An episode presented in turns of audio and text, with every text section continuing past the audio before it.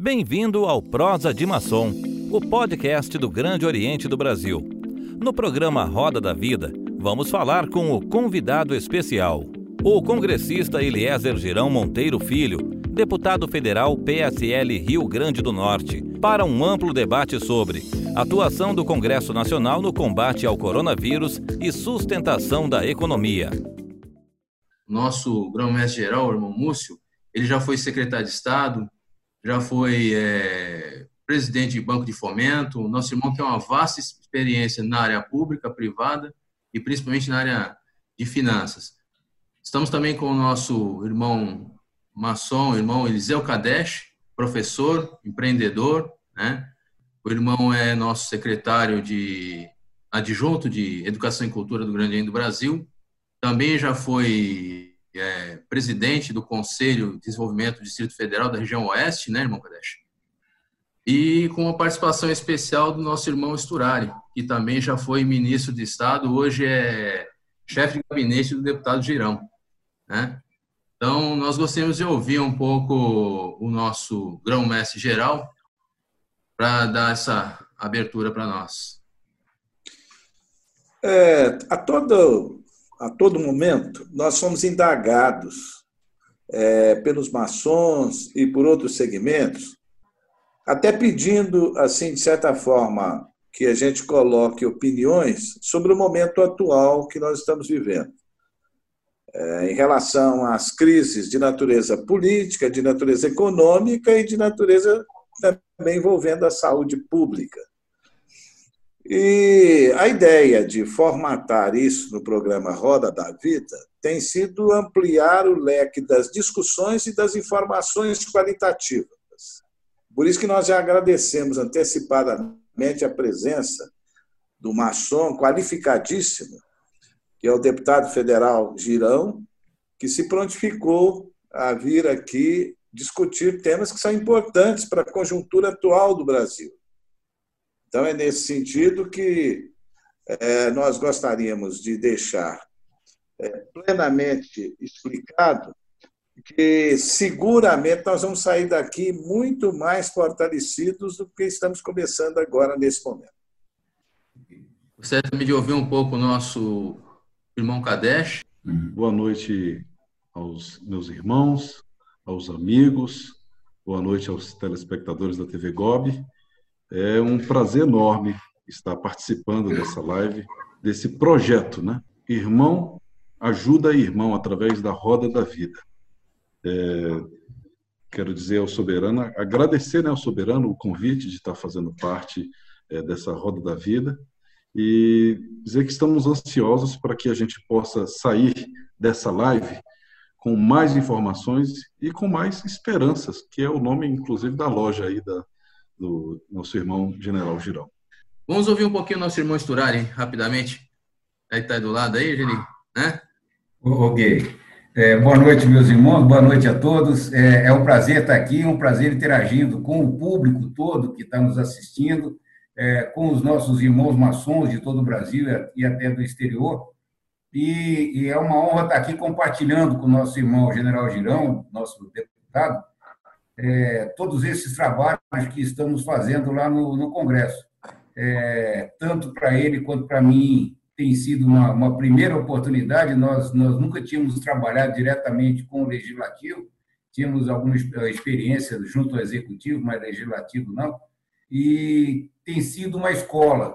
É, estamos aprendendo muito ainda e caminhando para o segundo ano, para, para meados do segundo ano, tem sido uma escola com muitos ensinamentos, mas ainda muitas dúvidas que permanecem e que a gente vai ter é, prazer em compartilhar aqui com nossos espectadores.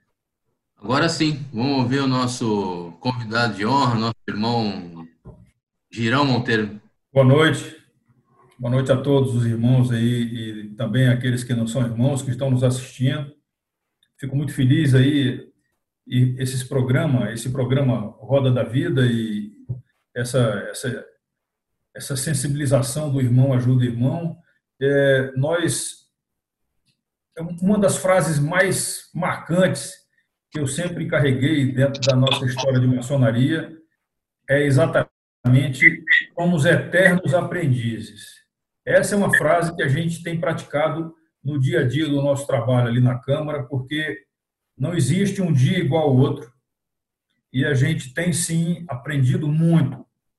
Algumas coisas nós concordamos, outras, infelizmente, grandes, a maioria delas, a gente não concorda, porque nós achamos que o espírito republicano, que nós, maçons, no passado, né, participamos da construção do início dessa República Brasileira, República Federativa, é, esse espírito republicano, as práticas republicanas, em alguns momentos, elas estão em falta na Casa do Povo, na Câmara dos Deputados e no Senado Federal.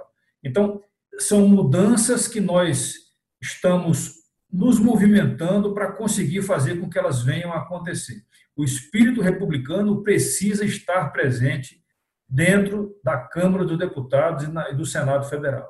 É claro que a gente espera que o espírito republicano também esteja nos outros poderes. Então, eu gostaria de começar é, dizendo da minha satisfação de estar presente nesse, nessa rodada de debates, nessa roda da vida, dizer que eu espero aprender, sim, muito, levantar algumas, alguns questionamentos em relação é, ao papel da maçonaria junto desse momento que o Brasil está vivendo. É um momento de crise mundial, é uma crise de saúde, é uma crise, com certeza, prioritariamente na saúde do mundo todo, mas eu acredito que nós temos aqui no Brasil outras crises. Não é somente uma crise política. Nós já carregávamos, talvez antes, uma crise de segurança, uma crise de ética, uma crise de valores familiares. Então, são várias crises dentro de, uma, de um país que, digamos assim, é até um país novo. Nós há pouco estávamos comentando aí sobre países da Europa que, que pudemos ter a oportunidade de conviver com eles, que são milenares. O Brasil, 520 anos é muito pouco para, para nós podermos considerar que temos uma história fortemente construída. Né? Então, nós precisamos, sim, é, conviver com essas crises e eu espero, e tenho trabalhado para isso, eu com certeza, eu, Sturar e todos nós ali, com certeza temos, estamos trabalhando para que nós possamos sair desse período mais fortalecidos, como cidadãos, como irmãos também, mas acima de tudo como, como seres humanos. A humanidade precisa entender que muita coisa tem que ser mudada depois dessa, dessa pandemia do Covid-19, a começar da origem do Covid Tá certo? Então, essas são as minhas palavras iniciais e da minha satisfação de poder estar presente junto com vocês. General, o senhor tem uma atuação muito propositiva no Congresso Nacional, sobretudo pensando no Brasil. E isso é, nos engrandece como maçons que somos. Agora, eu vejo que o senhor pertence a uma comissão lá na, é, na Câmara, uma comissão parlamentar de, de inquérito, para verificar as práticas ilícitas no âmbito do BNDES. Dá para abrir a caixa preta do BNDES? Nós participamos sim da CPI do BNDES. Não foi a primeira CPI, foi a terceira CPI que foi, foi criada dentro da Câmara dos Deputados e do Senado. É, infelizmente, é, as demais elas acabaram em pizza e essa que fizemos no ano passado, 2019, ela não acabou em pizza várias denúncias foram levantadas e foram apresentadas. Nós indiciamos, na verdade, o, o, o total de indiciados era para ser em torno de 52 pessoas. E ao final da CPI, o relatório só conseguiu ser aprovado em plenário depois que houve um acordo, e aí é, é que eu preciso deixar claro que nós estamos realmente, precisamos mudar muito dessas práticas republic, pouco republicanas no Congresso, depois que houve um acordo para a retirada de nove nomes. E dentre esses nove nomes, dois eram ex-presidentes. Então, esses dois nomes foram retirados do, do, do, relatório, com mais outros integrantes dessa mesma quadrilha. É, mas é, fizemos um relatório paralelo e levamos ao Procurador-Geral da República, o atual procurador, doutor Augusto Aras, levamos ao Superior Tribunal Federal, na mão, Supremo Tribunal Federal, nas mãos do ministro Fachin, que é o relator, e levamos também ao então ministro da Justiça, que não é mais ministro, já saiu. Fizemos isso daí no ano passado, quando acabou a CPI, o prazo da CPI foi extinto, foi concluso. É, esperamos que a justiça brasileira, sabemos que a justiça ela existe, lamentamos que o símbolo da, da justiça seja uma, uma, uma, uma, uma jovem vendada, tá certo? É, a ideia é uma, é, é, uma e no Brasil parece que a ideia está sendo outra. A justiça não, não, não, enxerga determinados criminosos.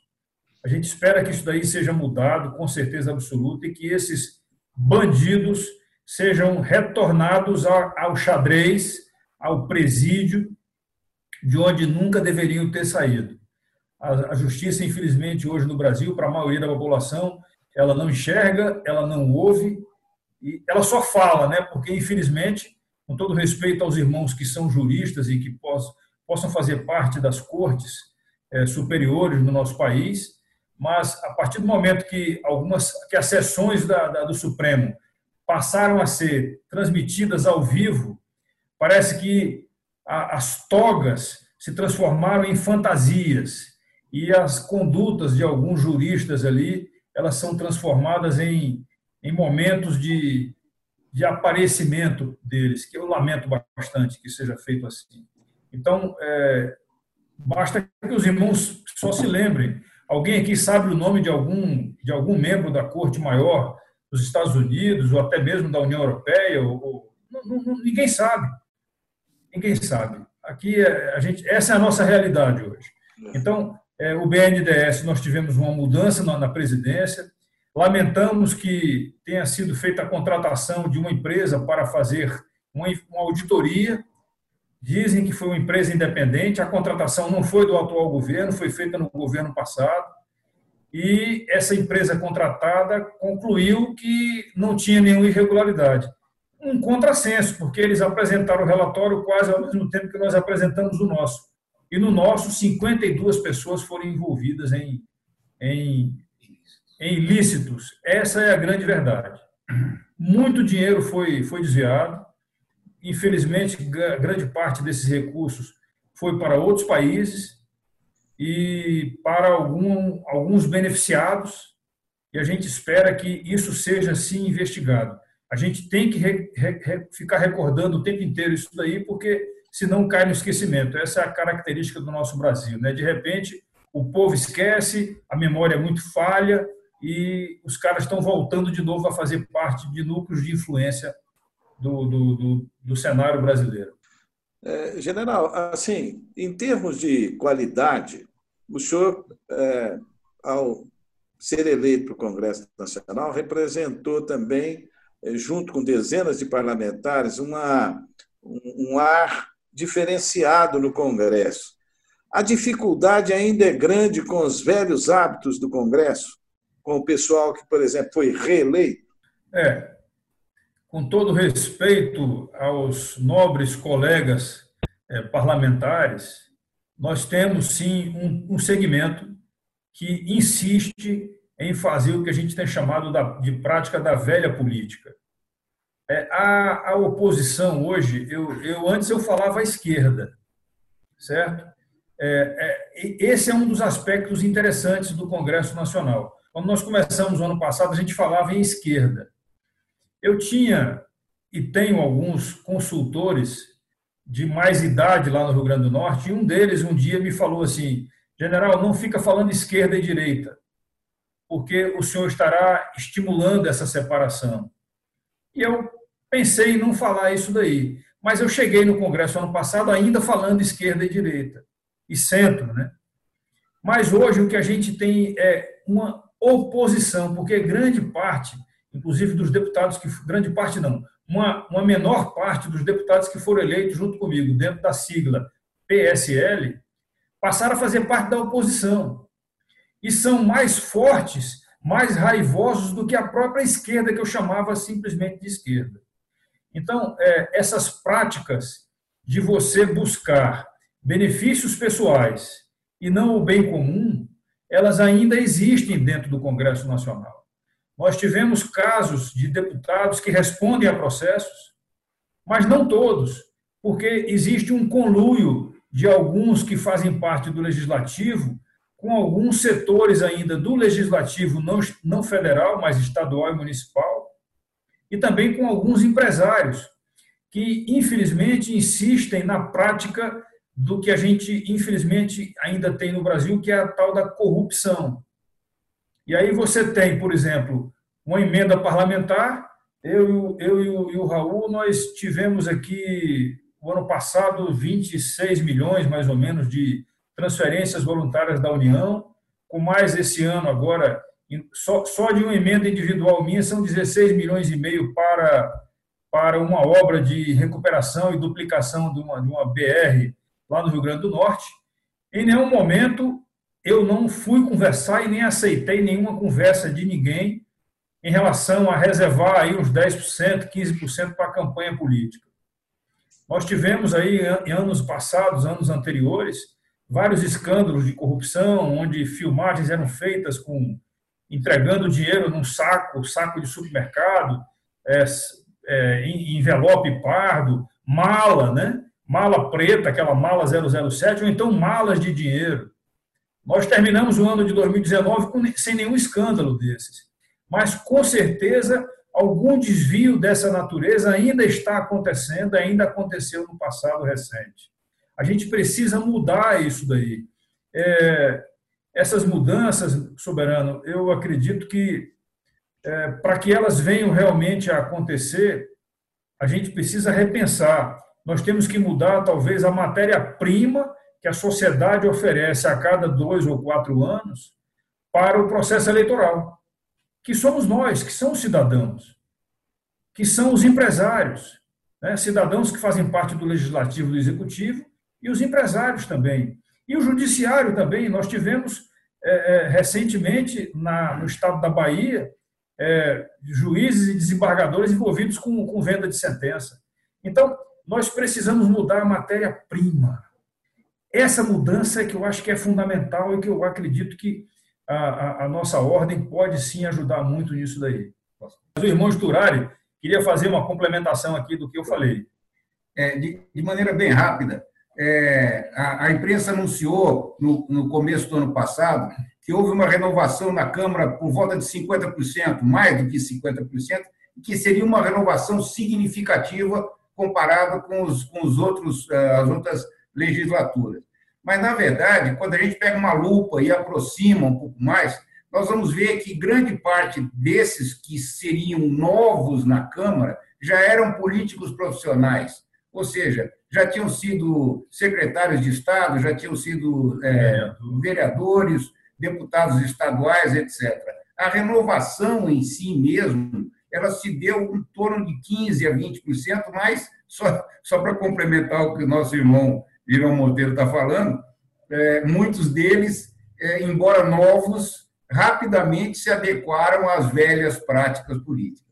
É, é, por exemplo, no caso do Rio Grande do Norte, dos 11 políticos federais, né, oito, oito deputados federais e três senadores, desses 11, só dois, na verdade, nunca foram políticos. É um senador que era capitão da Polícia Militar e eu, deputado federal. É, meu irmão e deputado Girão, o, o nosso PIB em 2019, para investimentos, ele teve um gasto de 2,26. É um gasto, não, ele teve um investimento de 2,26 do PIB, né? O nosso país, 2019. Alguns países né, de primeiro mundo foi 6, 8% do PIB. Em 2013, nós tivemos 4% desse investimento. O que o Congresso Nacional tem feito para trazer um pouco mais de investimento para o nosso país, para um crescimento e desenvolvimento do país? Meu irmão, é, veja bem, é importante a gente dizer que a primeira grande reforma que o governo apresentou ao Congresso Nacional no ano passado, nós conseguimos concluir essa reforma. A ideia do ministro da, da Economia, o ministro Paulo Guedes, era que nós tivéssemos uma, uma previsão de um, um trilhão e 200 bilhões de, de recuperação né, de economia com a reforma da Previdência. É, as discussões no Congresso, envolvendo também os estados, enfim, é, isso daí acabou ficando em torno de 800 e alguma coisa bilhões diminuiu a, a, a recuperação em relação a essa reforma da Previdência. seria a primeira grande reforma e o papel que o Congresso poderia fazer para dar segurança jurídica, para reduzir custos, reduzir os gastos do governo, os gastos públicos e podermos assim ter recurso para fazermos investimento.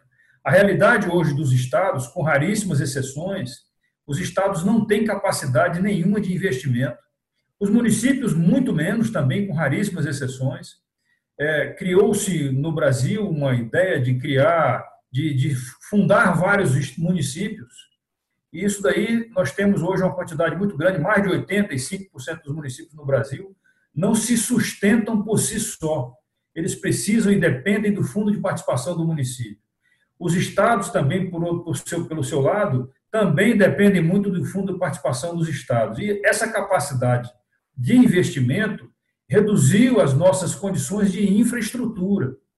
Se nós voltarmos a ter capacidade de investimento, nós conseguiremos atrair recursos de fora, e o ministro Paulo Guedes já falou isso daí recentemente, com essa pandemia instalada no mundo, e especialmente aqui no Brasil, a nossa capacidade, em função de recursos que tiveram que ser deslocados do Tesouro para fazer parte dessa ajuda interna no país, é, essa, esses recursos estão reduzindo aquela economia que achávamos que iríamos fazer com a reforma da Previdência. Então, realmente é um grande desafio nós conseguirmos voltar a ter capacidade de investir em infraestrutura. O Brasil precisa melhorar as condições de infraestrutura para nós termos mais capacidade de gerar mais recursos, gerar mais material, mais riquezas e, com isso, nós diminuirmos essa enfiada da mão no cofre do tesouro para retirar dinheiro.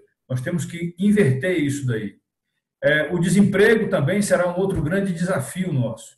E o Congresso Nacional, para é, é, fazer com que isso daí aconteça, né, para que volte a ter estímulo no emprego, nós precisamos, de qualquer jeito, precisamos fazer com que possa voltar a haver a capacidade de, de disputar o mercado junto do empresariado local, dos grandes, que são os grandes sacrificados hoje, é, os empresários e os, e os empregados, com essa toda essa, essa pandemia. Eu lamento muito que nós tenhamos levantado a bandeira de salvar vidas somente em função da, do vírus do Covid-19, esquecendo de que precisamos também salvar vidas em relação aos empregos. O equilíbrio precisa acontecer. Nós temos aí, é, dos 5.570 municípios, pouco mais de 1.400 municípios têm casos de Covid identificados. A grande maioria dos municípios não tem nem casos de, de, do coronavírus identificados, mas os governadores resolveram decretar o fechamento dos estados, de maneira indiscriminada, proibindo até as pessoas de trabalhar. E, infelizmente, essa, essa perda de empregos também está gerando uma perda da geração de, de, de produtos no Brasil. Essa é uma grande, é uma, é, essa, é uma, essa é uma grande verdade que a gente está enfrentando no momento. Nós precisamos buscar esse equilíbrio entre salvar vidas em função do, do Covid e de outras doenças. A gente, a gente precisa lembrar isso aí. Outras, outras causas mortes no Brasil, elas existem. Né? A gente sabia que o Brasil tinha em torno de 60 e poucas, 70 mil mortes por ano do, de homicídios, causas violentas. Então, em pouco mais aí de dois meses e meio, nós estamos com 11 mil mortes por conta do Covid. A gente não falava dos 60 mil mortes praticamente esquecemos. É, só no Rio Grande do Norte, por exemplo, um estado que eu procuro estudar a fundo, nós já tivemos esse ano é, mortes do Covid em torno de 90 mortes. Só que de violência homicida já passaram, passaram mais de 300 mortes. Então, a gente tem que lembrar disso daí também. Esse equilíbrio, os gestores públicos precisam ser cobrados. Eu queria ouvir um pouco do general sobre reforma tributária eu acredito, eu como empreendedor, como foi bem citado pelo irmão Chapeta, essa parte da carga tributária, ela realmente castiga demais quem quer trabalhar correto. Né? Então, quem quer trabalhar de acordo com, as, com a lei, de acordo com as regras, acaba sendo muito sugado pela questão tributária. E o acesso, às vezes, a investimento, a fomento por meio é, dos bancos é, estatais, como, por exemplo, o próprio Banco do Brasil, aqui em Brasília, o Banco Regional de Brasília e o BNDES, Banco Nacional de Desenvolvimento, ele se torna é, muito dificultado. Né? Havia uma cultura no Brasil que só os ricos é que poderiam ter o dinheiro do BNDES. Né?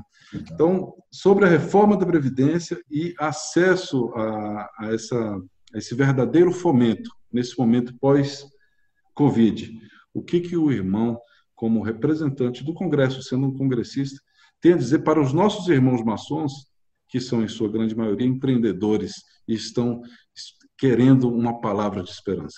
É, o Congresso Nacional, nesses dois meses aí de, de, de enfrentamento da pandemia, nós temos tido sessões, é, não vou dizer que diárias, mas de três a quatro vezes por semana nós estamos tendo sessões.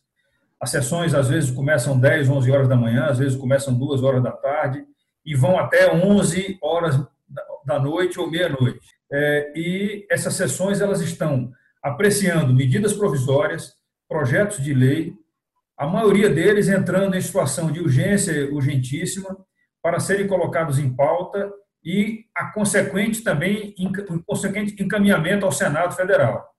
É, amanhã mesmo estava prevista uma sessão do Congresso Nacional, ela foi transferida para quarta-feira. Então, nós estamos com as duas casas funcionando e o Congresso Nacional também se reunindo, é, trabalhando para criarmos condições de leis que possam permitir recursos emergenciais para estados e municípios. Nós sabemos que existem leis no Brasil, como a Lei de Responsabilidade Fiscal, e a 8666, que implicam em muitas e muita burocracia para que os procedimentos de aquisições ou de destinação de recursos venham a acontecer. Esse, essa agilização está, sendo, está acontecendo em função das nossas reuniões e, e sessões com votações e aprovação. Tá certo? É, gostaria de dizer para todos os irmãos que, que investem e que precisam ir ao agente financeiro para buscar recursos para investimento, e, e são realmente desafios que fazer investimento num momento como esse, que as taxas de juros elas estão baixando. O Ministério da Economia tem determinado é, essas reuniões seguidas da, da, da, da do, do, Copom para definir a, a, as taxas de juros no Brasil. Hoje elas estão em torno de 3, 3 e é menor nível da história. É o menor, é o menor nível de juros da história do Brasil, até mesmo contrariando o que previa a Constituição, que eu achei uma ousadia muito grande dessa nossa Constituição cidadã, e dizer que a taxa de juros anual é de 12%. Não, não tem, uma Constituição não tem que definir taxa de juros. Quem tem que definir é o mercado, como está acontecendo agora. E os bancos oficiais estão sim autorizados a fazer a, a, a, a contratação, a oferta de, de, de recursos para os investidores brasileiros. Essa, essa oferta precisa estar acontecendo se algum irmão tiver alguma dificuldade, por favor, é, entre nas minhas redes sociais aí, é arroba General Girão, podem denunciar para nós que nós vamos fazer encaminhamento dessa, dessa denúncia para buscarmos uma solução.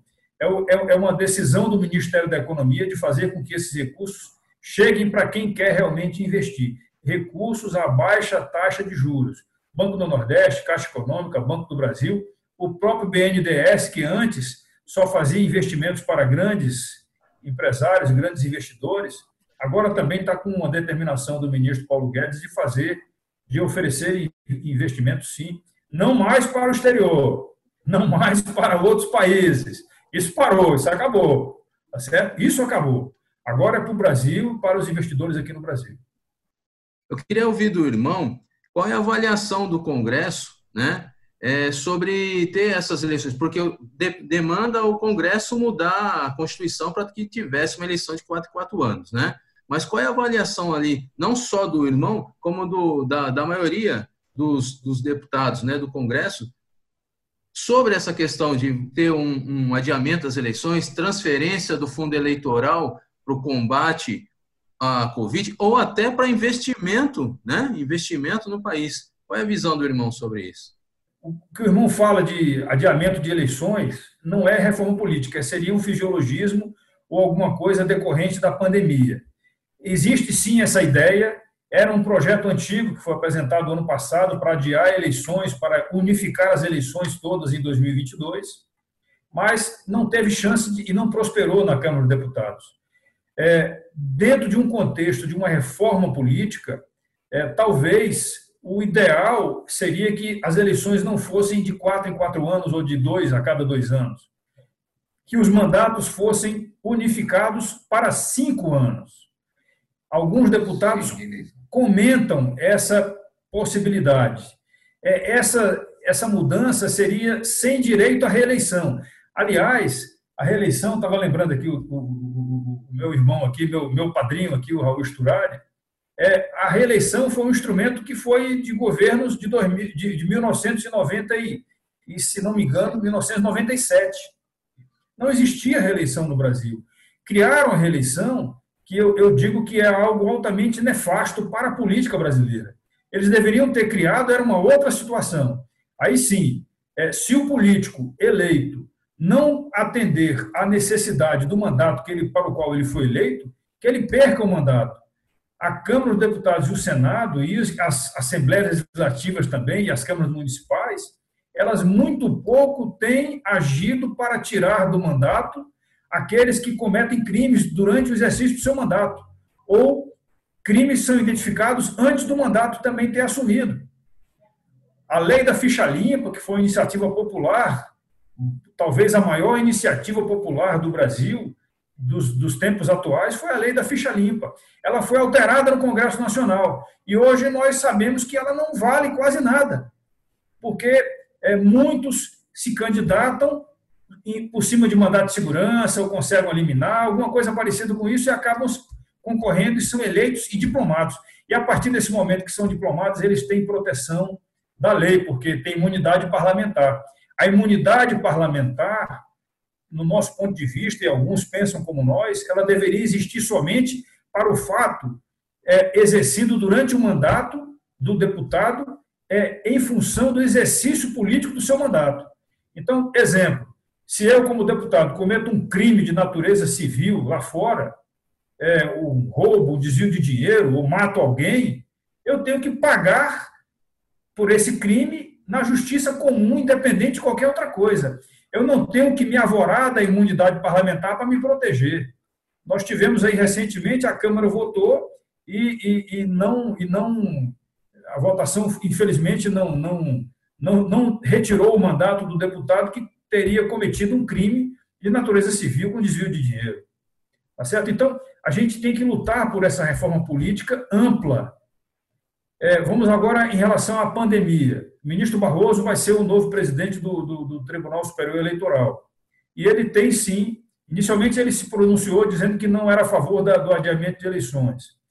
Hoje, a gente sabe que ele já está começando a, a receber alguns inputs da Justiça Eleitoral, mesmo antes de assumir, de que pode ser que o calendário eleitoral, que começa efetivamente para os candidatos a partir de julho, com as convenções, as datas das convenções. Ele já até argumentou, dizendo que as convenções podem ser feitas como a gente está fazendo aqui agora, podem ser é, é, online, né? podem ser virtuais. Agora, nós sabemos na política brasileira que as convenções não existem para que os os candidatos sejam selecionados. O processo seletivo do candidato é feito antes da convenção. A convenção é apenas uma festa política feita para dizer quem são os candidatos. Então, é, eu digo que o jogo político brasileiro, com esse pluripartidarismo, partidarismo, né, mais de 34 partidos políticos, é, esse pluripartidarismo ele não, ele não funciona como, como deveria funcionar se a gente fosse levar ao pé da letra como está escrito. Tá certo? Então, é, é, existe sim uma ideia de fazer o adiamento das eleições. Eu, particularmente, sou contra. Eu acho que a gente tem que fazer o processo eleitoral e, a partir daí, a gente fazer a reforma política, se possível, levantarmos a leve da reforma política ainda esse ano de 2020, para que ela possa ser decidida pelo Congresso Nacional em 2021, no mais tardar, e a gente possa ter, sim, uma reforma ampla com unificação das eleições, com a mudança desse sistema de financiamento eleitoral. É, é um absurdo. Eu, eu não consigo aceitar que partidos como, por exemplo, o meu partido, tenha um, um, um fundo partidário mensal e o Partido dos Trabalhadores também, mais de 8 milhões por mês para fundo partidário. É, é, eu, eu não consigo justificar isso daí. O partido não precisa disso para se sustentar ou para fazer chegar ao eleitor a, a, a sua proposta para que o eleitor possa escolher quem vai ser o representante dele. É, é, é, muito, é muito nocivo, é um dinheiro que poderia estar sendo utilizado para a educação. Vejam só, não estou aqui com, com demagogia, mas é um dinheiro que seria com certeza melhor utilizado para obras de infraestrutura, para prefeituras. É aquilo que falou o, o, o meu irmão aqui, o Raul Sturari, antes. É, é o projeto de campanha do, do, presidente Bolsonaro foi mais Brasília, menos Brasília. Isso daí é uma coisa que qualquer um de nós pensa. É importante que o recurso vá para a ponta da linha e não fique aqui nos gabinetes dos deputados, senadores ou, ou, ou, dos ministérios, que vá para a ponta da linha, porque lá é que precisa haver, sim, investimento. É, primeiramente, boa noite, seja bem-vindo. O irmão Ademir Cândido é nosso grão-mestre geral adjunto, né? O irmão Ademir ele já foi presidente da Associação Comercial e Industrial de São Bernardo, é uma região altamente produtiva no Brasil. Hoje é o presidente do Conselho Deliberativo. Ademir, o conhecimento seu nessa, nessa área, por estar naquela região, é amplo. A, a nossa região do ABCD, né? Ela já foi uma das regiões mais produtivas na, no ramo industrial do Brasil. Eu queria ouvir do irmão é, as dificuldades que está tendo na, na, na, região, né? E, e principalmente, né, como o, depois do irmão Girão, quais são os projetos né, para o fortalecimento da indústria brasileira, né? Perante aos nossos os países do exterior, né, principalmente a China, que tem, tem trabalhado bastante, né, tra trazendo produtos para nós. A palavra está com você, irmão Ademir. Seja bem-vindo. Muito obrigado. Boa noite. Boa noite, irmão General Girão. Boa noite, irmão Sturari. É uma satisfação poder participar desta vídeo para discutirmos assuntos de tamanha importância. O, a pergunta que o nosso irmão Chapeta me faz é bastante oportuna, porque São Bernardo do Campo, por exemplo, foi a capital do automóvel durante muitos e muitos anos. E veio decaindo gradativamente, meio, ano a ano, até que hoje nós temos praticamente uma empresa funcionando automobilística precariamente em São Bernardo, que é a Volkswagen. Até a Ford encerrou as suas atividades. Agora, na, na parte de caminhões pesados, nós temos a Mercedes, que também ela faz algum, algum tipo de trabalho lá, mas o resto é tudo fora do município de São Bernardo. Então, isso veio afetar sobremaneira toda a região metropolitana, principalmente do grande ABCDMR, que era sustentada por essas empresas automobilísticas. Agora, muito mais com, a, com esta pandemia que nós estamos enfrentando. E sem ter nenhum apoio, principalmente os comerciantes, porque hoje o ABC virou, o ABC-DMR virou uma, uma região eminentemente comercial, com muitos shoppings, tá? Então não tem os, comerciantes não estão tendo nenhuma assistência quer do governo estadual, quer do governo municipal. Irão, é, qual que são as ações que o nosso Congresso Nacional tem feito aí para proteção da nossa indústria, mas não só a proteção, né? O principal não é nem a proteção, o principal agora nesse momento é o desenvolvimento, a reestruturação da nossa indústria, né? Para que ela fique fortalecida para competir mundialmente aí, né, no pós-pandemia. Em parte, eu já falei anteriormente, aprovação de alguns projetos que permitem ajuda financeira a, a, aos estados e municípios ajuda outros projetos que permitem ajuda financeira a empresários, inclusive com abertura de linhas de crédito em todas essas instituições financeiras governamentais. É, algumas ajudas financeiras também para pessoas que perderam a capacidade de obtenção de renda, né, que ou ficaram desempregados em função da, da, do coronavírus, para que elas possam ir no comércio, para que elas possam ir no mercado, é, injetar esse dinheiro, reinjetar esse dinheiro é dinheiro do Tesouro que está saindo para poder vir para a rua, vir para o mercado. Então, essas ajudas todas, o Congresso participou delas, é, vinda com as propostas do, do Poder Executivo. Tá certo? Lembrando aqui, assim, essa história do. Foi batizado de Corona Voucher, né? Essa ajuda financeira para as pessoas que sem condições de, de, de se sustentarem. A ideia inicial era 200 reais e a oposição queria brigar por 400 reais, o governo colocou 600 reais de ajuda financeira, tá certo? Então, são, são, são ações que são feitas em caráter emergencial. Agora, em caráter permanente, é, o estímulo para que o investidor, para que o empresário possa ir nesses, nessas instituições financeiras, contrair empréstimo para fazer investimentos para quando o corona passar. E aí o governo federal é, começou a trabalhar dentro dos ministérios e agora coordenado pela Casa Civil, o ministro general Braga Neto, com a edição de um plano que está sendo maturado lá dentro da, da, do governo federal, que é o Plano Brasil. Esse plano, a ideia dele é exatamente criar um plano de reconstrução para o país. Então, os setores da indústria, do comércio, prestação de serviços, esses setores irão estar sendo aquinhoados, sim. Vocês imaginem só, nós estamos vendo aí, as companhias aéreas estão com uma grande perda de, de voos, né, de, de mercado. A, o setor hoteleiro, o setor, a indústria de turismo, de uma maneira geral, é um absurdo. O Rio Grande do Norte, é, o carro-chefe da indústria no Rio Grande do Norte é o turismo. E vários hotéis hoje foram hoje não, desde o começo da, do coronavírus, eles foram obrigados a fechar. Por quê? Porque não tem voo, porque são proibidos de funcionar até por decretos governamentais dos estados. Eu acho um absurdo isso daí, você proibir a economia de funcionar. O isolamento ele poderia ter sido feito de forma seletiva e as pessoas conseguem sobreviver é, se protegendo.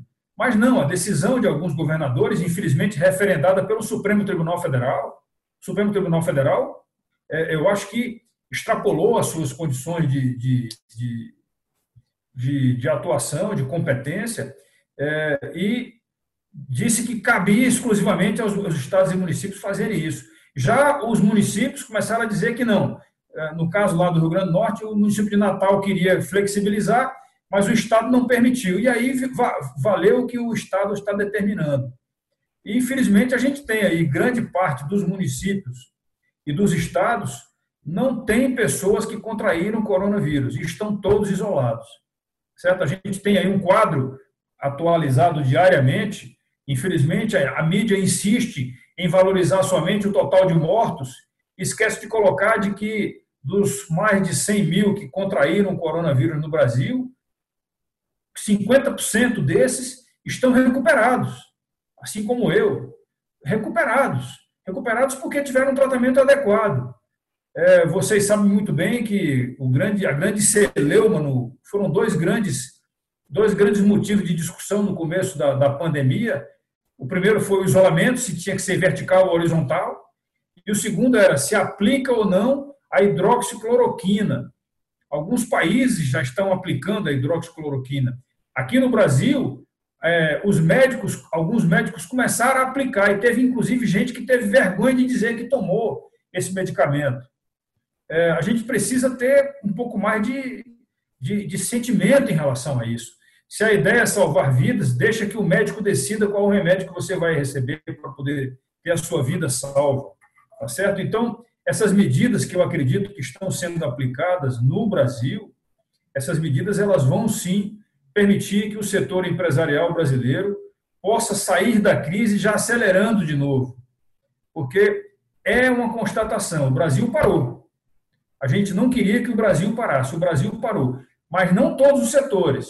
Né? Vocês sabem muito bem que nós estaremos obtendo neste ano de 2020 a, a, a maior safra já obtida na, na agricultura. É uma safra recorde, nunca teve, tivemos uma safra dessas.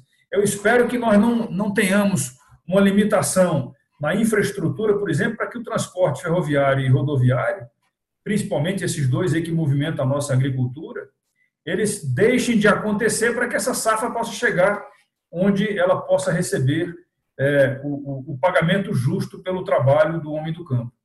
Muito bem. É, general, o Grande Oriente do Brasil recebeu, é, quando da visita feita ao Brasil, o autoproclamado presidente da República, Guaidó.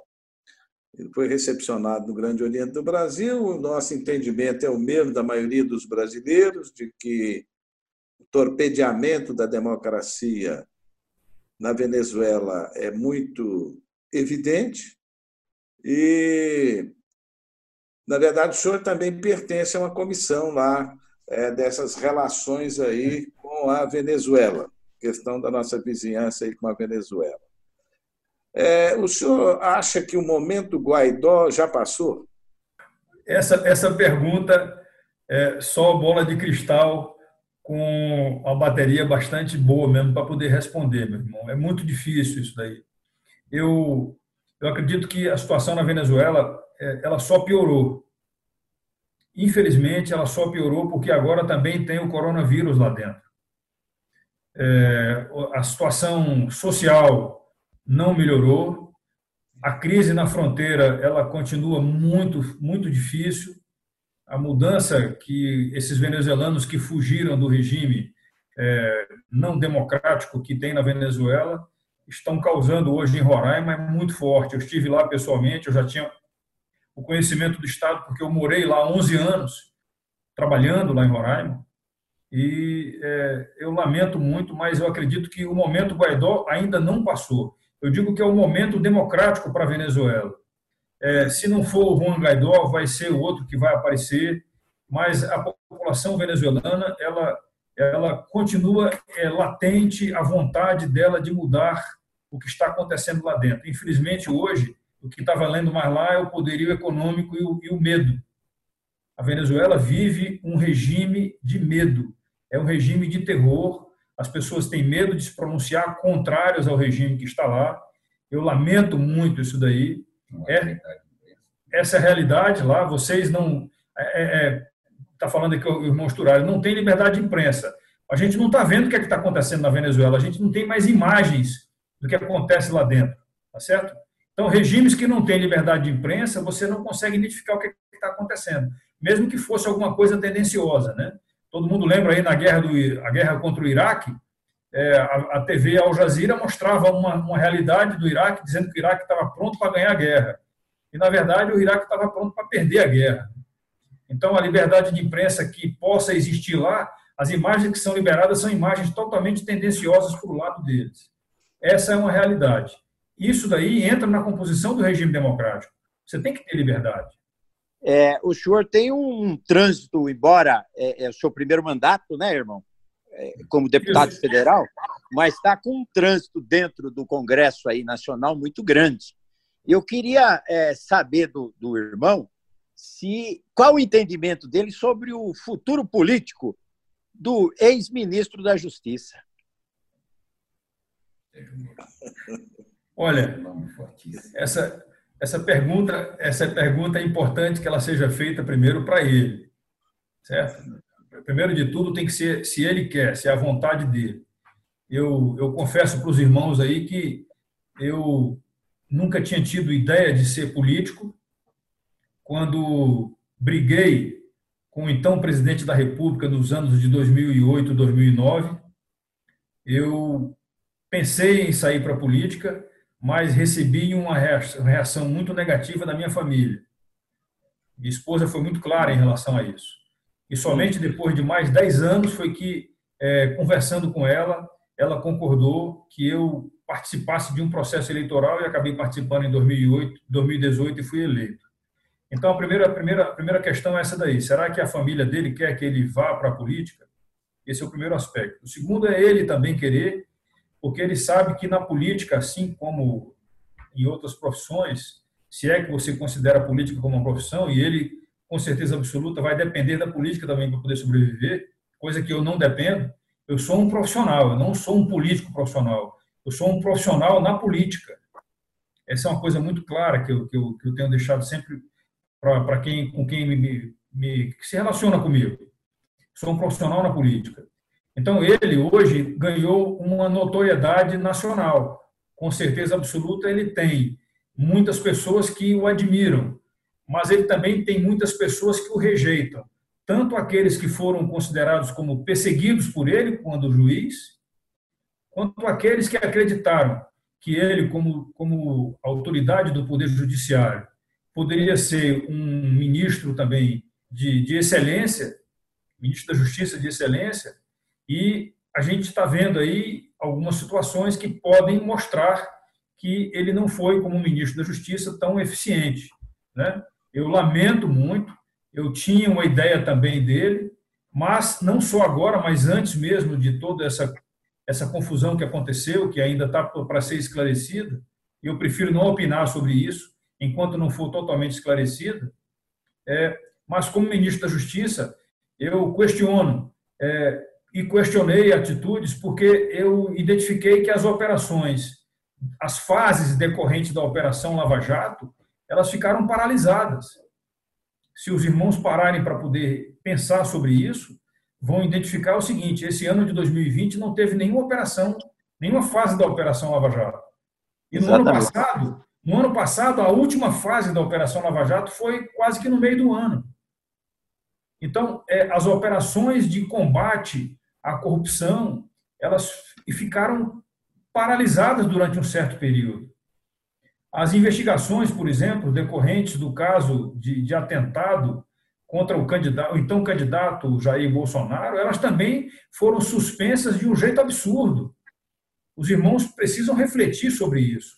Não estou aqui querendo defender nem atacar ninguém, mas é muito difícil você aceitar que um cara que não tinha dinheiro porque não tinha emprego, um cara que era um João Ninguém, que não sabia nem se expressar, não, não tinha conhecimento, não tinha cultura geral, não tinha nada disso, ele tivesse viajado alguns estados do Brasil, com certeza absoluta, às vezes com, com determinada rapidez, então não era viagem feita no lombo de um jumento, tá certo? Não era lombo de um jumento. Então, é, tinha laptop, tinha celulares, e que tem estado na Câmara dos Deputados pouco tempo antes do, do, da tentativa de homicídio. Esse cara é, foi declarado no inquérito da Polícia Federal como sendo um lobo solitário, um cara que agiu sozinho. É, é, é quase que racionalmente impossível de se concluir uma situação dessas. Tá certo? E ainda mais sabendo que tem uma situação ainda não esclarecida de um certo cidadão que era político com mandato, que não foi, que foi reeleito, inclusive, ele tinha mandato, foi reeleito deputado federal e declinou da sua reeleição para que outro assumisse o poder e foi embora do Brasil e sumiu. Então, é muito difícil a gente, a gente concluir que, que essa atitude tenha sido uma atitude decente por parte de, de setores do Ministério da Justiça. Tá certo? Então, eu lamento muito. Eu acredito que ele possa sim vir a ser candidato vai ser um nome bastante polêmico para a candidatura dele, dependendo do que for, poderá ser eleito em função desse equilíbrio entre as pessoas que continuam apoiando ele e as pessoas que o rejeitam. Mas, eu insisto, as, as ações ainda, os fatos envolvendo essa saída dele precisam ser esclarecidos para nós podermos definir mesmo se ele vem com força ou não para uma candidatura o ano que vem. O ano que vem ou o ano seguinte. Meu irmão general, olha só, é, dentro do empreendedorismo no Brasil, nessa nova fase que a gente está enfrentando, esse novo momento desde a da eleição do atual governo, é, nós geramos realmente, sem fazer nenhum tipo de trocadilho, muita esperança. Né? E essa esperança, inevitavelmente, passa por, por questões de, de fomento e de investimento. É, nós temos alguns irmãos que, que inclusive prestam serviço também na Câmara e trabalham para outros deputados, que sempre estão comentando que existe uma quantidade de dinheiro parada fora do Brasil, trabalhando a juro negativo e etc. E o irmão falou, é, logo no começo, quando estava fazendo a minha pergunta, que existe, por força de lei, inclusive com, com atuação do Congresso, é, linhas de crédito para os empreendedores no Brasil. A questão é que eu acredito que realmente essas linhas elas podem estar mais é, disponíveis, até mesmo por conta do, do, estado de calamidade e por causa da, da flexibilização da lei. No entanto, muitos irmãos, falo aqui de, direcionado a irmãos, irmãos que a gente conhece, não conseguem ter, de fato, esse acesso. Veja, mesmo que o juros esteja o mais baixo da história, se você for contar porcentagem de zero, continua sendo zero. Ou seja, mesmo com um juro muito baixo, o irmão não tem acesso àquele fomento, não tem acesso àquela linha de investimento, vamos colocar assim, mais simplificada. Ele não vai experimentar, de fato, esses números inferiores de juros ou as ações que o, o governo e, e, também o Congresso Nacional tem disponibilizado para os empreendedores. Então, eu, eu gostaria que o irmão, dentro do que já falou, que já afirmou que tem essas, essas condições, existem essas, essas linhas, que o irmão colocasse o seu canal à disposição, como colocou as redes sociais, para que as pessoas pudessem correr atrás. Porque muitas vezes os irmãos eles têm essa, essa sensação de estarem, de estarem desamparados, né? sem ninguém poder falar por eles. E eu acredito que o irmão abrindo esse canal, com certeza muita gente vai ter alguma denúncia em algum nível, é, no sentido de não estarem conseguindo conquistar é, esse investimento, esse fomento, para que possam tocar o empreendedorismo no Brasil. Bom, Kadesh, muito obrigado aí. Eu queria dizer que é, eu, eu, queria deixar primeiro início à, disposição dos irmãos que assim o desejarem. Eu tenho um e-mail. É, esse e-mail poderia ser utilizado para que os irmãos mandassem propostas, mandassem algum tipo de, de sugestão, ou, ou, até mesmo uma cobrança, ou uma crítica, ou uma denúncia. É, é DG Girão M, é, Delta Golf Golf Índia, Romeu, Alfa, Oscar, Mike, dggirãom, Então, é, esse é um primeiro, o primeiro aspecto da resposta. O segundo que eu digo é o seguinte, dentro daquele aspecto da reforma tributária que a gente está pretendendo que ainda este ano de 2020 ela venha a acontecer, a gente espera que a gente consiga fazer isso daí efetivamente, é, que a gente possa, nessa reforma tributária, eu não digo, é, existe um termo que tem se falado aí do tal do imposto único, né? Mas é, é quase unificar essa carga tributária nossa e reduzir a carga tributária, porque eu sou a favor, dentro do liberalismo que a gente prega, eu sou a favor de que você reduzindo a carga tributária, você consegue fazer com que o dinheiro possa circular mais.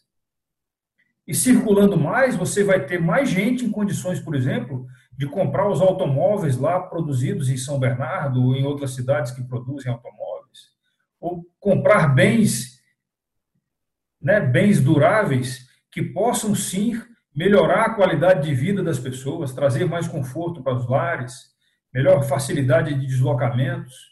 Então, essa esta talvez seja uma das grandes ações que a gente que nós possamos fazer. É claro que existe uma outra que depende muito da capacidade do governo de poder trabalhar, que é exatamente melhorar a infraestrutura do país. Nós temos, por exemplo, uma deficiência muito forte no Brasil em função, por exemplo, do uso do celular. Usar o celular numa estrada no Brasil passou a ser quase que um milagre. Você se desloca de uma cidade para outra, você já não tem sinal de celular. E aí, essa falta do sinal de celular, eu não digo nem sinal da internet, mas estou falando sinal do celular. É, ela pode, por exemplo, levar uma pessoa que teve um acidente a não poder pedir um socorro. Então, são várias demandas de infraestrutura que seria obrigação do governo, já que você tem uma carga tributária, né? quando você paga um tributo, você diz assim, não, estou pagando um tributo, então eu tenho a obrigação de ser bem atendido na área da saúde, de ter uma educação de excelência, tá certo? Então, essas carências que nós temos na prestação dos serviços que deveria ser feito pelo poder é, central ou pelos, pelos, pelos governos, ela gera uma necessidade. Por exemplo, Imagine que o irmão, como, como empresário da área da educação, se não me falha a memória, é isso, é, o irmão deve ter nas suas escolas os seus prédios com uma segurança eletrônica, ou até mesmo com a segurança física contratada. Ora, isso não era para ser necessário. Se você for nos países lá fora, né, os países chamados países de primeiro mundo, e alguns, claro, segurança eletrônica sim, mas a segurança física não tem. Aí eu pergunto, qual cidade do Brasil, qual restaurante do Brasil, qual o, o, o, supermercado no Brasil que não é obrigado a ter um, uma segurança física contratada do lado de fora. Tá certo? Então, são, são tarefas, são deveres do Estado que o Estado não consegue cumprir para com os seus cidadãos, para com seus empresários. Então, nós podemos até no futuro ter uma carga tributária, assim como a Polônia, por exemplo, você paga um tributo único de 44% do que você ganha. Mas lá você tem segurança, você tem saúde, você tem educação, você tem transporte, tudo gratuito. Gratuito não, pago com seu imposto. E você tem boas estradas com autopistas, você tem boas capacidades nos portos, aeroportos. Ok? Então, essa é a diferença é, é, em relação à carga tributária. Você paga um imposto, mas você tem o resultado. O Estado oferece para você uma, uma, uma contrapartida. Né?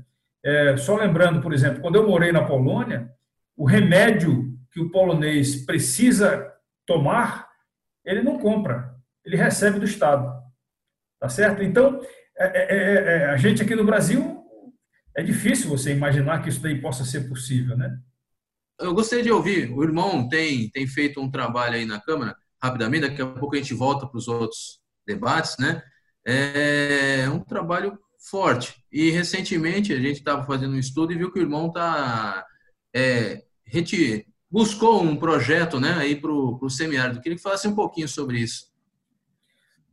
Ok. É, dentre o, o trabalho legislativo, é, cabe sim você trabalhar em a criação de leis e na fiscalização de atos é, dos poderes, tá certo? Então, é, na, na, na, busca de um trabalho legislativo, nós identificamos que uma região do país, a chamada região do semiárido, que envolve toda a região do Nordeste, grande parte da região da, da, dos estados do Nordeste, né? todos os estados do Nordeste, mas não todas as regiões geográficas daqueles estados.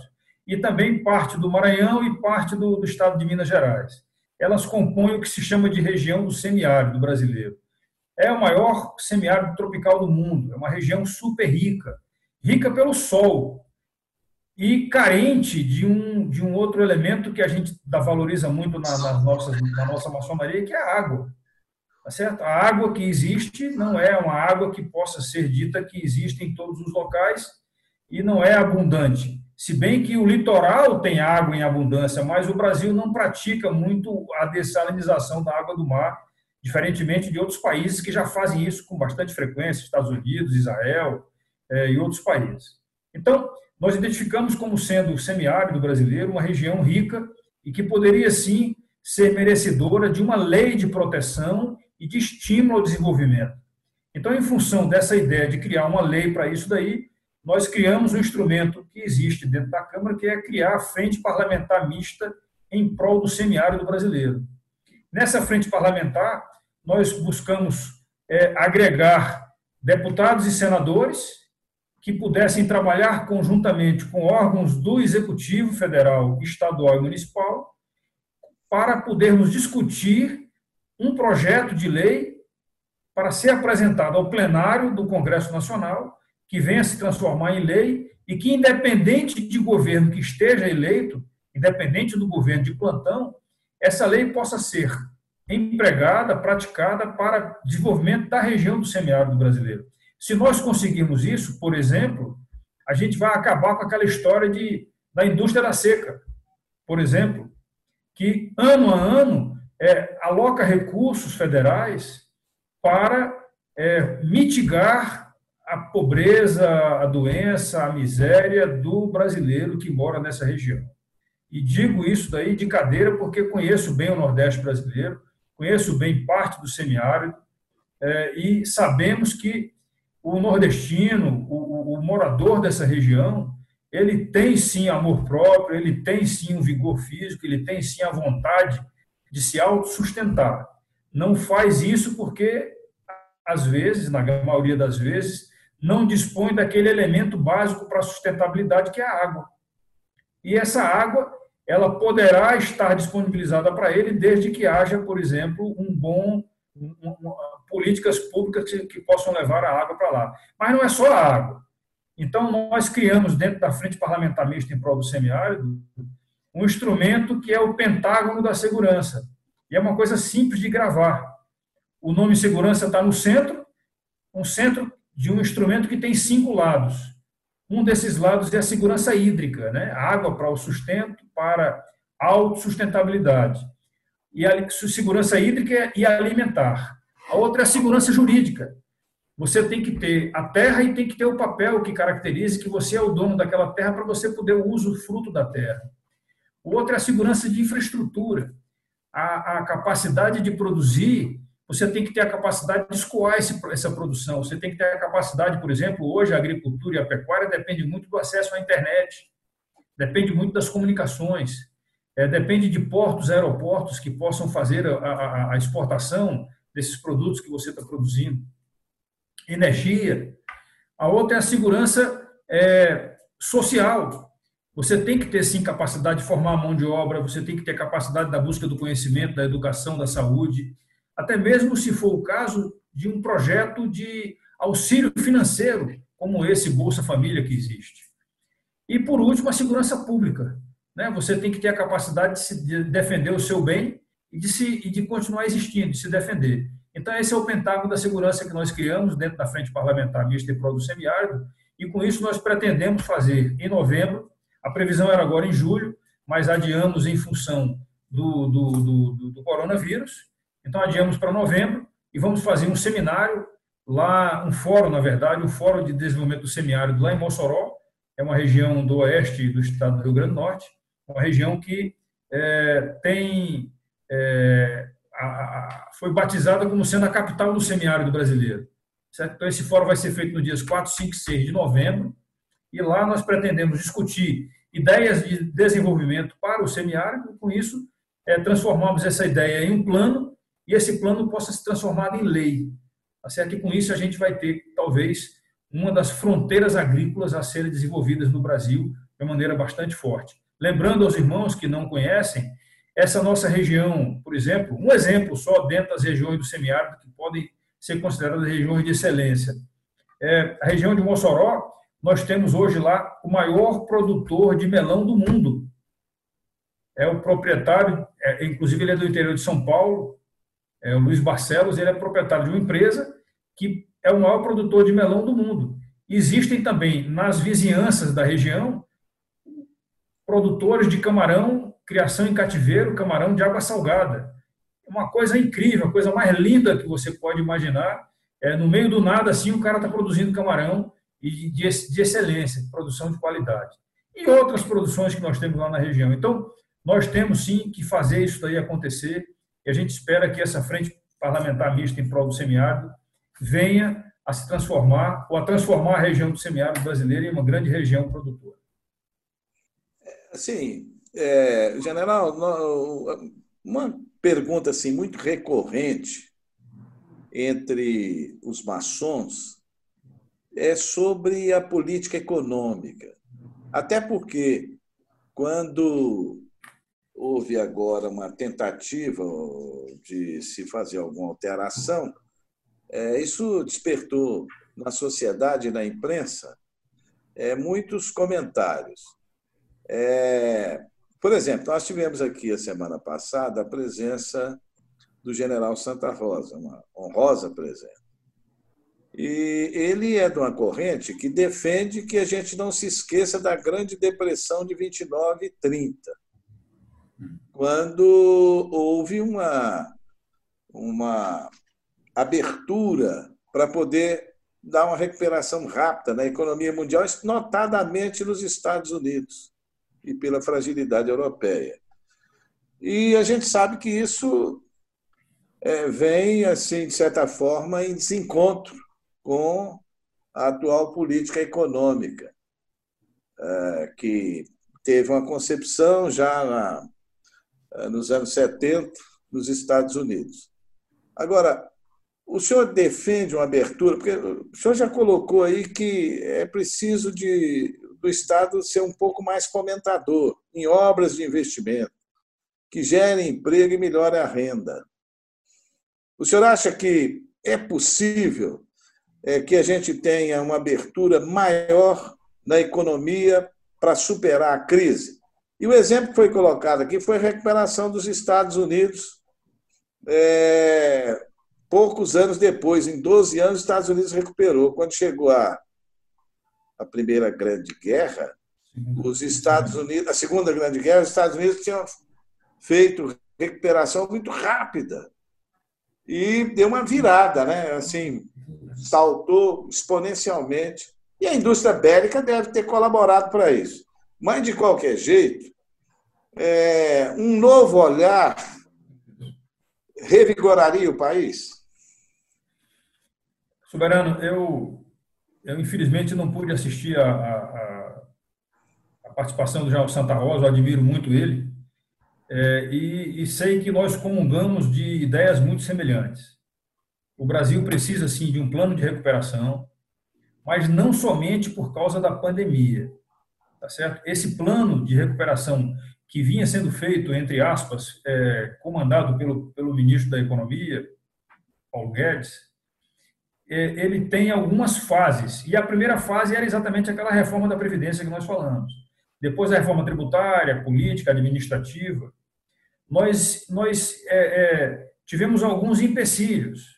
A reforma administrativa que o presidente Bolsonaro tentou implantar, por exemplo, é, ele conseguiu, por exemplo, reduzir os ministérios a, a, a interferência do Estado, o Estado não pode ser o maior empregador, o Estado tem que ser regulador. Os, quais são os papéis que cabem ao Estado? Ser o regulador, tá certo? É, ser o estimulador. Agora, atrapalhador e empregador não pode. O Estado brasileiro hoje ainda é um grande atrapalhador. Ainda existem muitas normas ambientais e normas jurídicas que criam dificuldades, por exemplo, para que os empresários possam é, deslanchar os seus, os seus negócios em função de que tem algumas normas ali que têm que ser obedecidas e que não podem ser desobedecidas de jeito nenhum. Tá certo? Então, é, o papel do Estado, que, que o ministro Paulo Guedes prega, é exatamente o Estado regulador e o Estado estimulador. O Estado tem que estimular. Para que isso aconteça, o Estado tem que ter capacidade de, de recursos também, capacidade de investir. Nós, é, com certeza absoluta, os irmãos que moram, por exemplo, em Goiás ou em São Paulo, ou até mesmo alguns em Minas Gerais, aí, é, os irmãos não sentem tanto deficiências de infraestrutura. Mas todo o Brasil, de uma maneira geral, por exemplo, é, nós não temos mais no Brasil o que se chama de transporte de cabotagem. A navegação de cabotagem acabou. Morreu. É, é, hoje o transporte do, do, Brasil todo é rodoviário. Alguma coisa em algumas áreas ferroviário. O mais caro é, é, é exatamente o rodoviário que está sendo utilizado. Tá certo? Na, na, verdade, o mais caro é o aéreo, mas o rodoviário é o segundo mais caro. O transporte de cabotagem precisa retornar. Então, isso é investimento em infraestrutura. Tá certo? Nós precisamos também ter uma capacidade e, e é, é de reduzir custos. O Estado brasileiro precisa reduzir custos. Nós temos uma quantidade muito grande aí de municípios, como eu falei no começo, que não se sustentam. Então, quando o ministro Paulo Guedes falou que os municípios com menos de 10 mil habitantes que não conseguem se sustentar deveriam voltar a ser vilas, a ser é, comunidades de municípios maiores. É, ele falou com isso daí, no Congresso foi uma bomba atômica. Grande parte dos políticos que têm os seus currais eleitorais nesses municípios ficaram indignados. Isso é um absurdo, acabar com, as, com o município que tem tradições, que tem isso. Mas eu pergunto para os irmãos, é, qual o pai que não quer que o filho se autossustente? Né? Você cria os filhos, estimula eles a buscar conhecimento para ter uma profissão, para que eles possam se autossustentar. Então, o município é a mesma coisa, ele tem que se autossustentar. Então, existem muitos municípios que os prefeitos estão acomodados. Não, eu tenho meu salário aqui na prefeitura, a Câmara dos Vereadores tem o salário dela, então o Estado é que tem, o governo federal é que tem que me sustentar. A gente não pode continuar assim. Eu não sou a favor de que os municípios sejam extintos. Agora, eles têm que buscar a sua autossustentabilidade. E o prefeito é o, é, o, é o estimulador disso daí. O Estado tem que estimular para que essa autossustentabilidade venha a acontecer. Então, eu acredito que isso daí é uma coisa que tem que. Nós vamos sair dessa pandemia talvez mais fortalecidos, porque nós, eu acredito que nós vamos conseguir enxergar isso daí e partirmos para praticar isso daí.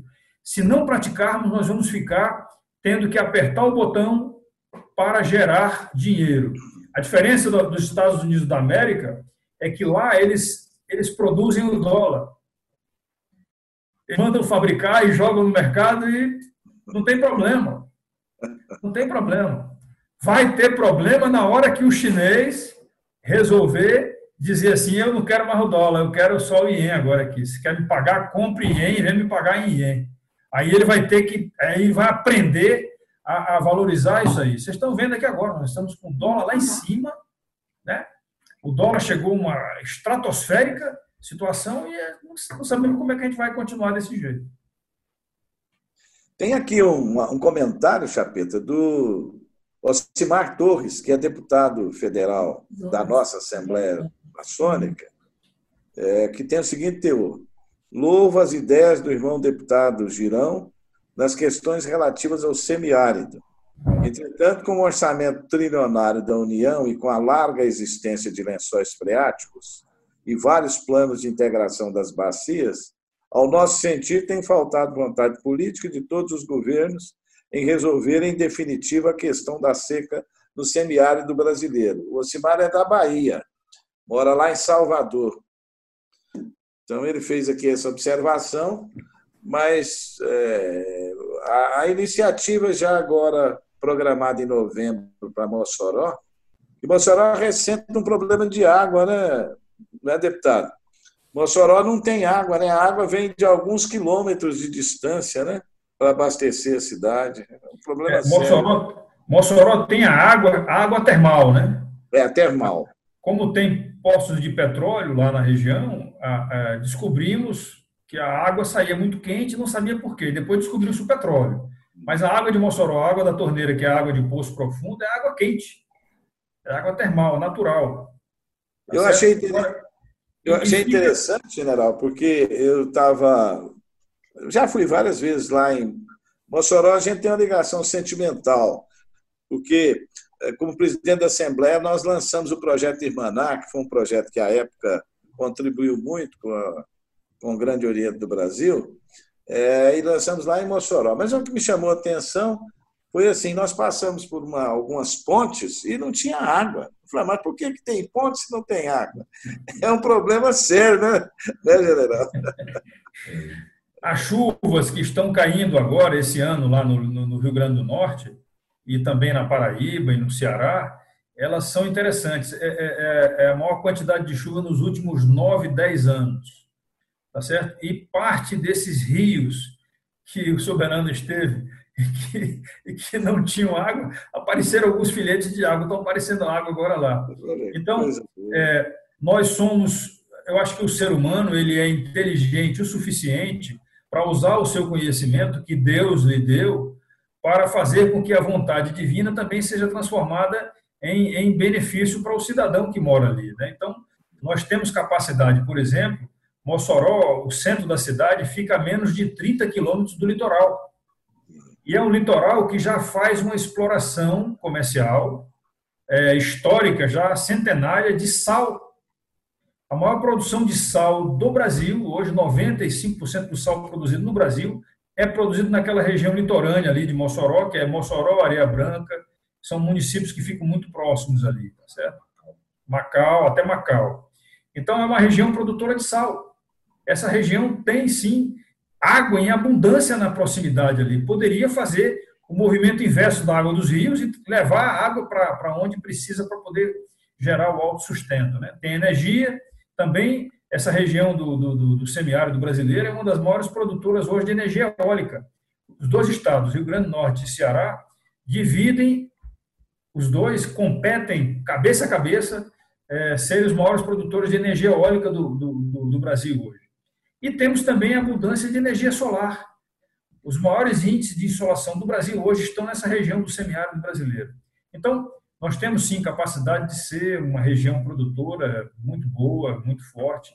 Eu espero que a gente consiga fazer isso daí com esse esse fórum, nós consigamos ter mais exemplos mostrados e, e que possam gerar sim melhor qualidade de vida para a população de lá. Então, acredito, vamos para o encerramento então. É, gostaria de ouvir primeiramente o nosso irmão Eliseu Kadesh. Soberano irmão, nosso excelentíssimo senhor deputado, general Girão, e o seu e seu chefe, né? Porque todo mundo tem um chefe, e o deputado general geral tem um chefe de gabinete chamado Raul Sturari. É, nosso irmão também ilustre, uma grande mente aqui do Grande Oriente do Distrito Federal, uma pessoa que realmente faz a diferença até mesmo no Grande Oriente do Brasil. Eminente irmão Arlindo Chapeto, nosso secretário-geral de comunicação, nosso sapientíssimo irmão Ademir Cândido. Eu quero falar da, da minha alegria de participar dessa roda da vida e pedir que aos irmãos que estão assistindo que compartilhem o máximo possível e mantenham esse canal vivo, ele funcionando. Essa interatividade, essa conectividade entre os irmãos e, os que estão do lado daqui, da tela, da conexão, é muito importante para que a gente alcance os objetivos que a gente deseja. Que nesse momento inicial é a gente superar através de nossa união com saúde essa pandemia de coronavírus, essa pandemia de Covid-19. E irmãos que se mantêm distantes, que não estão conectados, acabam não ficando sabendo das, das novidades. Hoje recebemos é, algumas informações relevantes, a exemplo do que o nosso irmão deputado general Girão colocou, colocando seu e-mail à disposição dos irmãos para ajudar aqueles que precisarem. Então, esse é a roda da vida, é o irmão ajudando o irmão.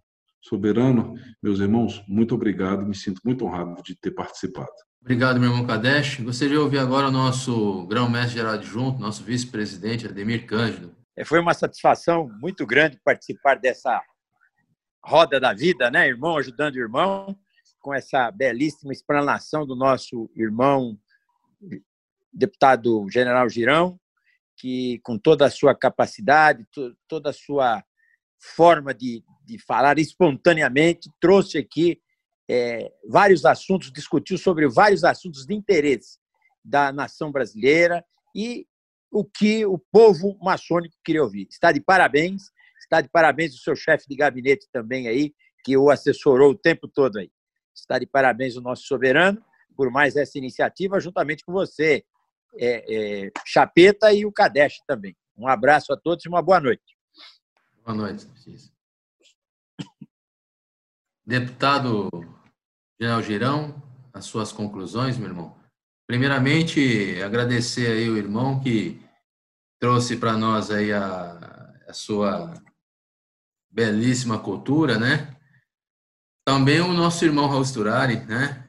Ex-ministro de Estado, um irmão com grande experiência aí também política, né? Um grande experiência econômica. O irmão aí ajudou muito dentro das suas proposições, das suas informações para nós, né? Tenho certeza que estamos saindo daqui por ambos, né? Demais aí o nosso grupamento de irmãos aqui, Kadesh, Ademir e com muito mais saber, né? E principalmente com muito mais oportunidades, né? Que é uma maçonaria mais unida, que é a proposição do, do, do soberano Múcio, é trazer, é unificar os canais aí entre a, a ordem, né? E a política brasileira, porque só assim que nós podemos mudar realmente o nosso Brasil e, por consequência, o mundo, né? melhorar a humanidade. Por favor, nosso irmão deputado General Girão, ou Raul Estourari primeiro, né? Queria agradecer, então, a, participação, a, a, oportunidade que nós tivemos aqui. É, apesar da, da crise da pandemia ser grave, todo o mundo inteiro está sentindo isso, mas, é, como tudo na vida, tem vantagens e desvantagens. As desvantagens são enormes, mas uma das vantagens é que nós estamos, todos nós, aprendendo a usar a tecnologia.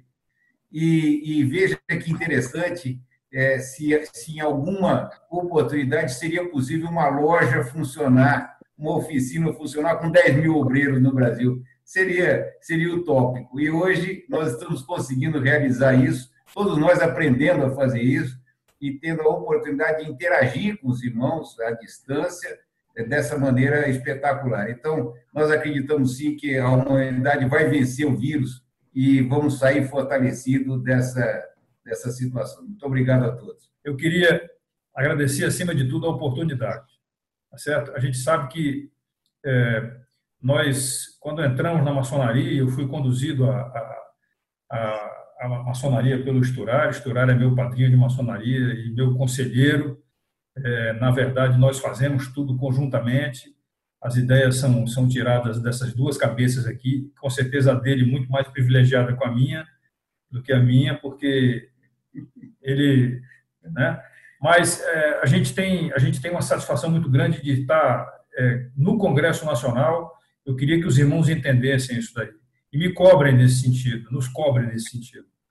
É, eu não represento somente a minha pessoa, os meus 81.640 eleitores, o Exército Brasileiro, que nós temos muito orgulho de, ter, de ser integrantes dele ainda, mas eu represento, acima de tudo, a congregação maçônica, a maçonaria brasileira.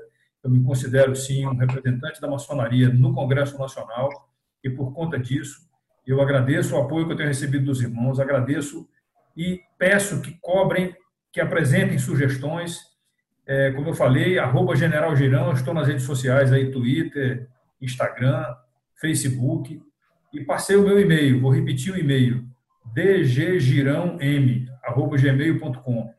Ou então, se tiverem dúvidas aí, se esquecerem, é, entra na, na, no site da Câmara, lá tem um, tem um e-mail institucional da Câmara de Deputados. Todas as comunicações vão para nós aí. E a gente vai ter a obrigação moral de responder essa, essa situação. Eu gostaria de deixar um desafio para cada um de, daqui, desses participantes, aí, desses 11 mil participantes. É, levem uma mensagem de de paz, uma mensagem que possa contrapor a violência que a gente carrega no dia a dia nosso. Essa é uma bandeira que eu tenho levantado já há algum tempo e a gente precisa, sim, combater as raízes da violência que cada um de nós carrega em si. Porque nós, infelizmente, carregamos essas raízes da violência e demonstramos a violência, às vezes até sem, sem sentir. Então a gente precisa fazer isso aí acontecer não só entre os irmãos, mas procurando espalhar isso aí para aqueles que não são irmãos também. Vamos procurar transformar o local onde a gente mora, não só a casa, mas a cidade onde a gente mora, os grupos que nós convivemos, em grupos de pessoas com menos prática da violência. E com isso, nós poderemos ter um, um país muito melhor para nós, tá certo? Muito obrigado. É, e esperamos em breve estar reunidos lá no dia 14 de agosto fazendo esse grande, esse grande evento, mais, mais um grande evento em prol da nossa maçonaria e da nossa sociedade brasileira.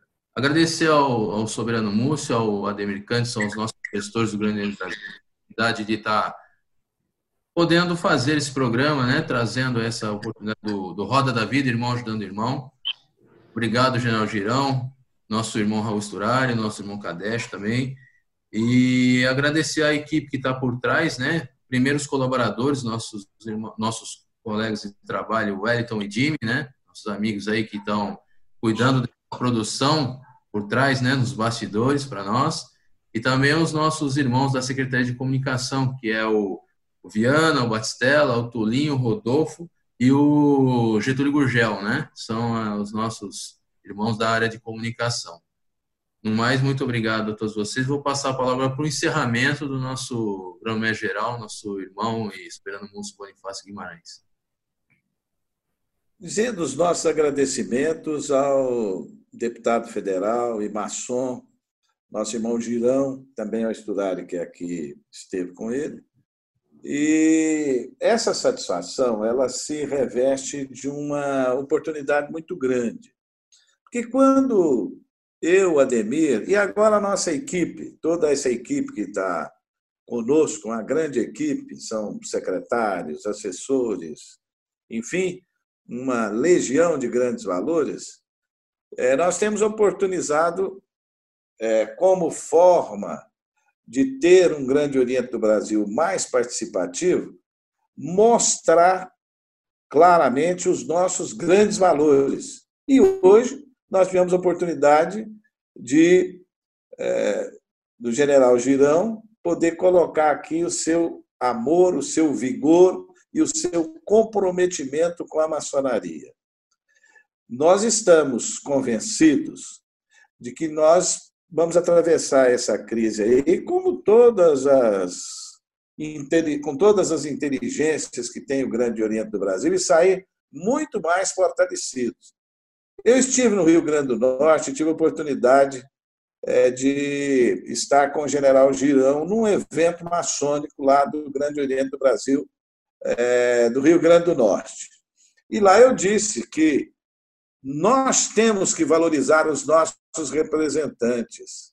E apesar do general Girão nem ter falado isso comigo, até pela sua formação, eu disse assim que o mandato dele tem sido tão eficiente que o povo do Rio Grande do Norte deveria, nos seus pleitos futuros e numa reeleição que está desenhando, eu acredito, confiar nele essa representação que tanto tem trazido resultados para aquela região, mas resultados para o Brasil.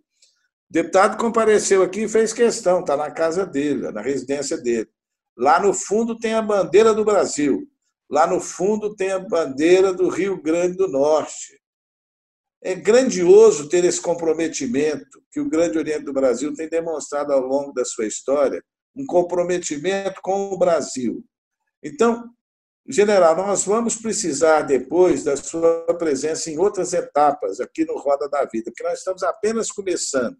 E a sua colocação aqui para nós identificarmos os representantes que estão no Congresso Nacional e que pertençam à ordem maçônica, aí não interessa se do GOB, da Comab, da CMSB, nós vamos tentar agregar, porque essa é uma maneira de fortalecer. Não interessa nem nesse momento o quantitativo. Acho que nós poderemos ser efetivamente muito mais numerosos do que somos. Mas quando a gente tem irmão, como o seu caso, como o caso do senador Isalci e outros tantos que tem lá no Congresso, e como o vice-presidente Mourão, que fazem questão de dizer que são maçons, isso tem para nós um resultado e uma credibilidade muito grande. Então, eu desejar aqui um, um, final feliz aqui desse programa Roda da Vida, eu quero reforçar os cumprimentos ao secretário Chapeta, a toda a sua equipe que foi aqui mencionada. Estivemos com algumas redes também aqui compartilhando conosco essa transmissão, é, como a Rede Colmeia, do nosso irmão Tulim, que opera essa rede, e outros mais que fizeram isso. Mas, sobretudo, porque precisamos discutir com quem tem credibilidade, que é o seu caso, questões importantes para que os maçons do Grande Oriente do Brasil possam ficar cada vez mais fortalecidos. Esse agradecimento eu faço em meu nome, em nome do grão-mestre adjunto Ademir Cândido e de toda a nossa equipe, todos os secretários do Grande Oriente do Brasil, dessa grande equipe, acompanharam o tempo todo aqui esse momento importante. Muito obrigado do fundo do coração, General Girão, Sturari, e vamos juntos, sem dúvida nenhuma, para caminhos melhores em favor do Brasil. Muito obrigado.